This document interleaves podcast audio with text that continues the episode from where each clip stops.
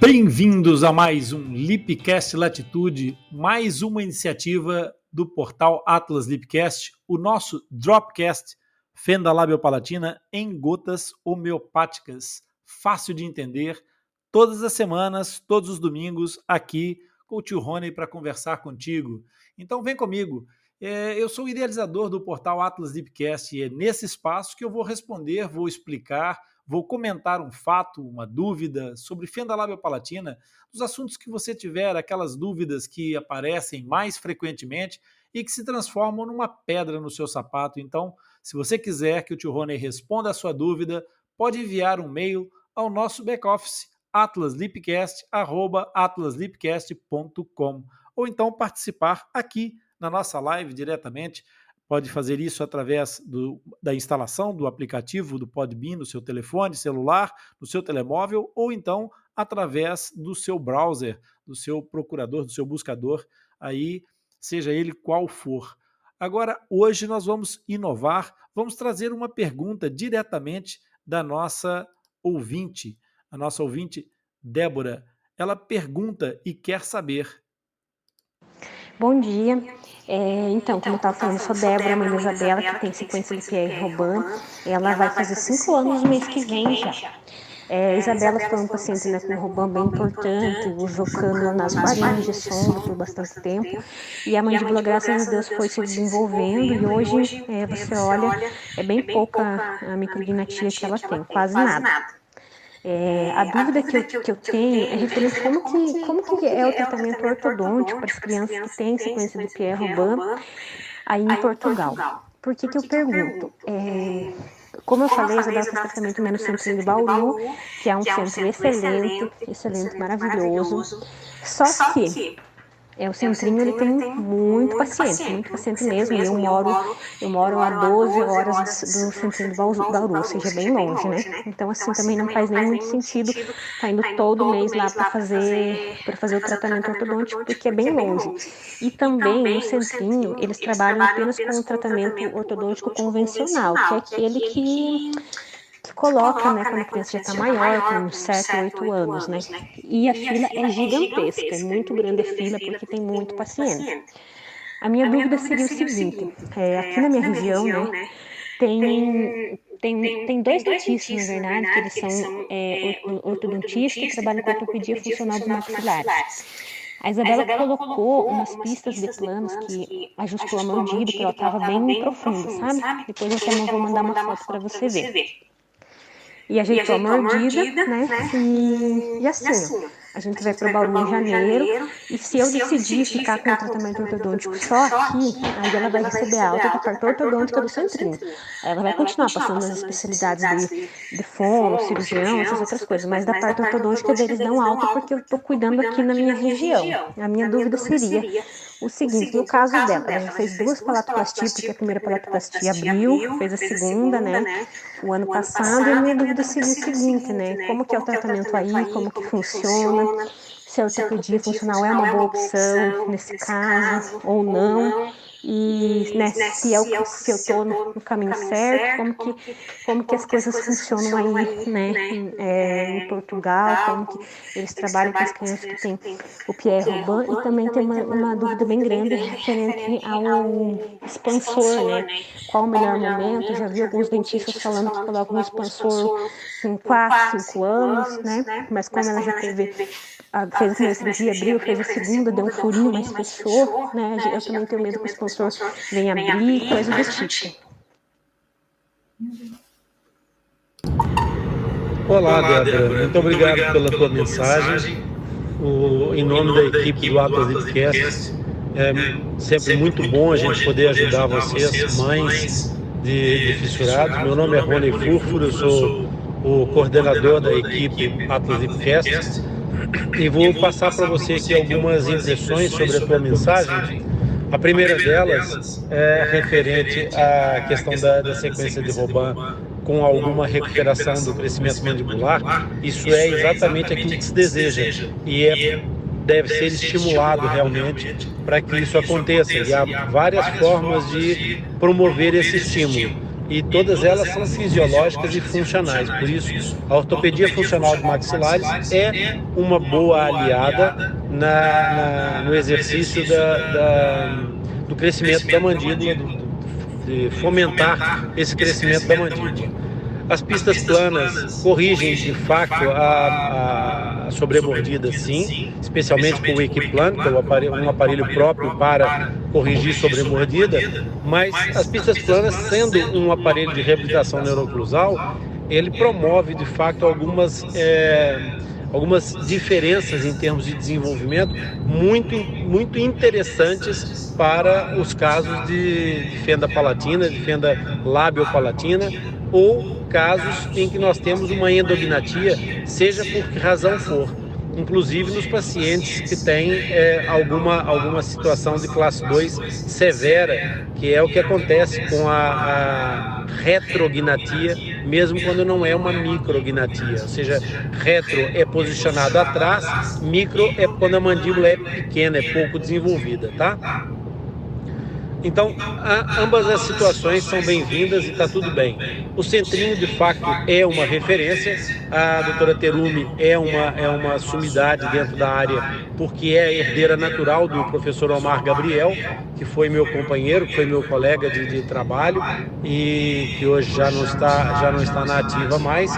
E sem dúvida nenhuma que o Centrinho é a grande referência no Brasil, é a origem de, de, de, dos grandes centros de tratamento a nível de fenda lábio palatina e parte do, da equipe do Centrinho há uma boa é, colaboração, uma estreita, na verdade, colaboração com o Atos Lipcast. Nós temos alguns dos profissionais do Centrinho a fazer parte da nossa equipa do Atos Lipcast e atender pacientes conosco é, em, em colaboração com o nosso projeto.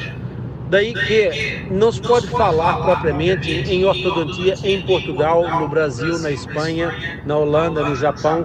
Ortodontia, como a espécie humana é uma só, ela está mais ou menos é, orientada de uma forma própria para a espécie humana, com as idiosincrasias, com as características de cada povo, de cada etnia, de cada raça, portanto, tudo perfeitamente adaptado. O que acontece em relação à fenda labiopalatina, Débora, é que a fenda labiopalatina ela tem características muito próprias. E mesmo os especialistas em ortodontia, mesmo aquelas pessoas que estudaram a fundo o tema da ortodontia, nem sempre estão preparados para a ortodontia de fissurados. É um outro campeonato, é uma outra realidade e que muitas vezes não se compadece com as técnicas usuais da ortodontia tradicional de pacientes não fissurados. O caso do paciente Robin é um caso especial porque o paciente Robin tem um espaço é, oral reduzido pela própria questão da, da, da, mandíbula que começa um desenvolvimento mais tardio e que precisa recuperar, como aconteceu pelos vistos com a sua filha. E esse, esse tipo de tratamento, muitas vezes, tem que ser considerado caso a caso. Essa é uma das características importantes da, da, do tratamento de fissuras, é que não é possível generalizar demasiado. É, é, é, um, é um tipo de tratamento que sempre tem que ser feito de uma forma muito individualizada. Até porque, Débora, se você pensar bem, os aparelhos ortopédicos funcionais são aparelhos que são colocados dentro da cavidade oral, ou seja, da parte de dentro dos dentes, ocupando um espaço importante para a língua trabalhar, ocupando um espaço que muitas vezes essas crianças têm um processo ainda de sequela de respiração oronasal, é, que, que mistura a respiração da boca com a respiração do nariz quando nós, seres humanos, deveríamos respirar essencialmente pelo nariz e não pela boca. Tá algumas características importantes.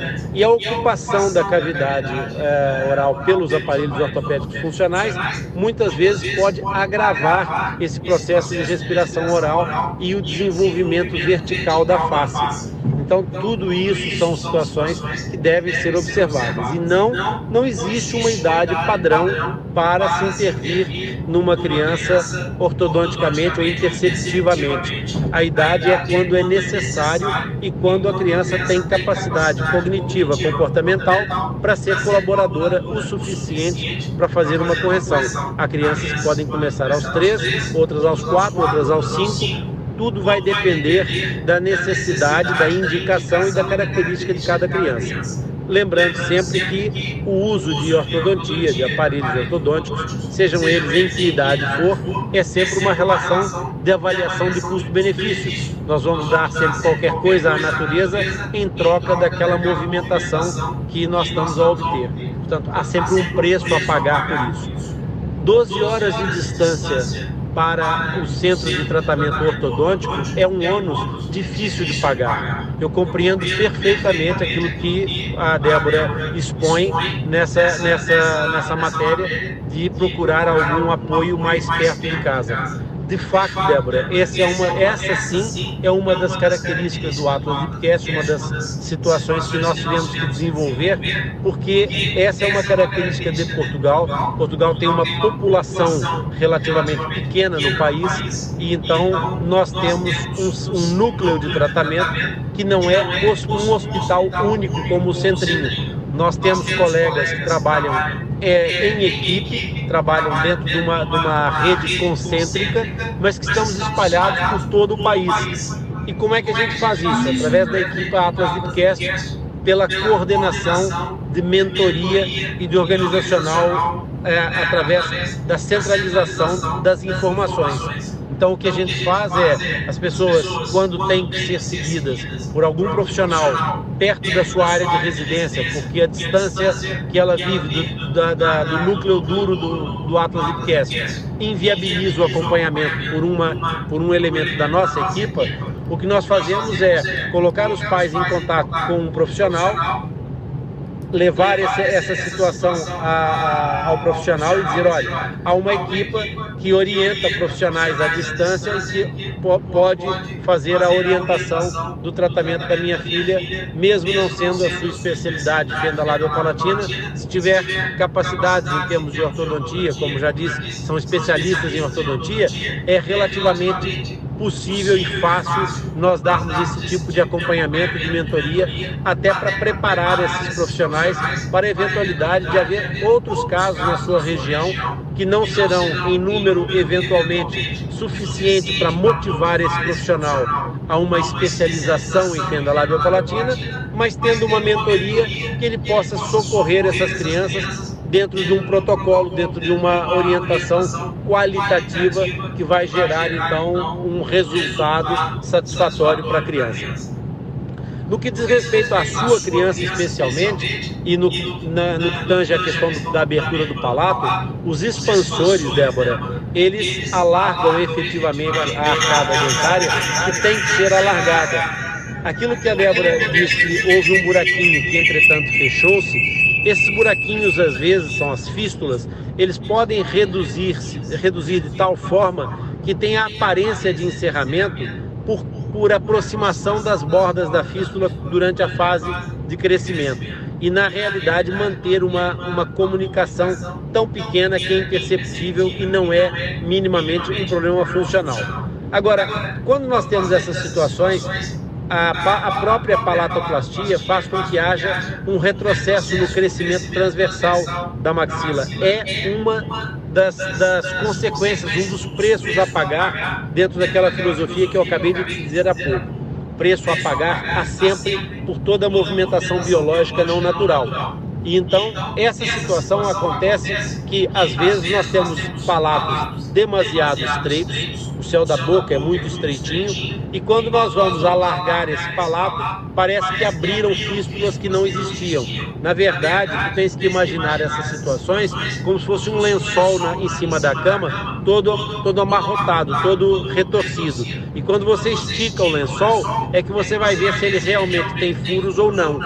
Então, nem sempre a expansão da maxila promove aberturas de fístulas. Aliás, é muito raro isso acontecer. O que acontece na maior parte das vezes é a expansão do palato, esticar a pele e mostrar aquilo que estava escondido pela aproximação do estreitamento que a maxila tinha. Portanto, essa é uma preocupação que é pouco, pouco é, é, comprovável. No entanto, pode acontecer, é possível que aconteça, não é impossível, tá? Só que, mais uma vez, eu vou te levar para o mesmo ponto da pouco, não há como fazer omelete sem quebrar ovos e, eventualmente, numa determinada situação, pode ser necessário é, fazer uma expansão dessa maxila do ponto de vista transversal e pagar o preço de eventualmente correr o risco ou de ter uma abertura de uma fístula mas nesse caso nós estamos a falar de um tecido mole que já foi operado, que já foi intervencionado, ok, mas que pode ser reintervencionado sem grandes consequências para o paciente.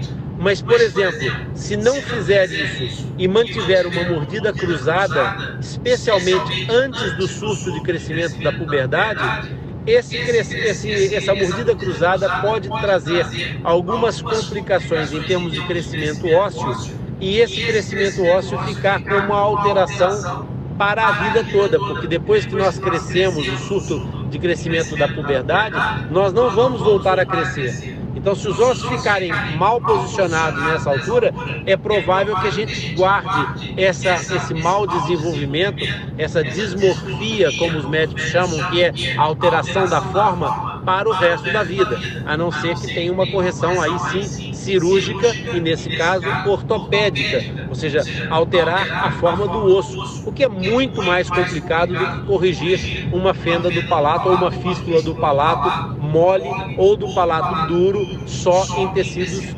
moles, não em tecido ósseo.